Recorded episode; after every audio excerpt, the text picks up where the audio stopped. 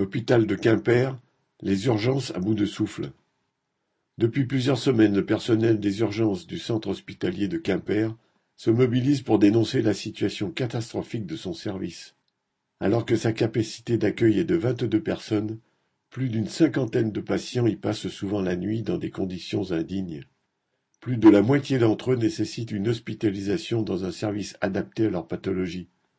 Mais en raison de la fermeture de nombreux lits d'hospitalisation dans les services, en soins de suite et réadaptation (SSR) ou en EHPAD, ils sont contraints de stationner parfois jusqu'à quatre jours aux urgences. Seuls ceux ayant besoin d'oxygène ou d'isolement pour raisons infectieuses ou troubles psychiques disposent d'un box. Les autres se retrouvent dans les couloirs, des réserves des bureaux, des salles d'attente. Il est impossible de dormir dans les couloirs, des toilettes peuvent y être effectuées au mépris de la dignité des personnes. Dans des salles emplies de brancards, des examens ont dû être réalisés de nuit, à la lumière d'un téléphone portable, pour ne pas réveiller les autres occupants. Le risque d'erreur augmente avec la dégradation des conditions de travail. La charge de travail, la pression psychique de tout le personnel devient insupportable et les départs s'accumulent. Les arrêts de travail se multiplient.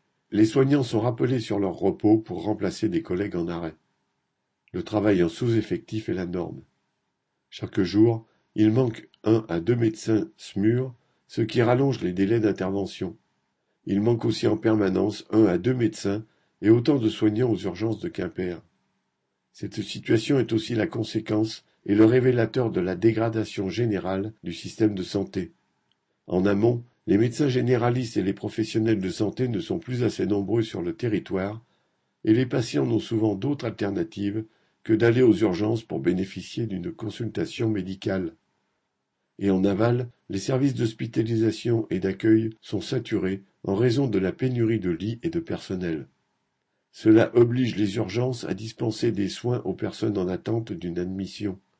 Les responsables du gouvernement et l'agence régionale de santé ne peuvent mettre en avant une situation exceptionnelle et passagère, comme lors de l'épidémie de Covid. C'est au contraire la recherche permanente d'économie et de rentabilité aux dépens de la santé qui est responsable de ce chaos grandissant. Une lettre ouverte a été signée par la quasi-totalité de l'équipe du service des urgences SMUR de Quimper et Concarneau, dénonçant cette situation, et des reportages ont mis cette affaire sur la place publique. À Brest et à Morlaix, les urgences sont aussi mobilisées pour les mêmes raisons.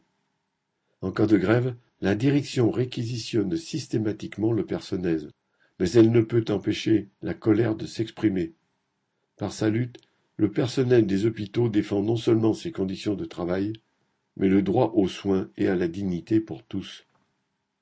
Correspondant Hello.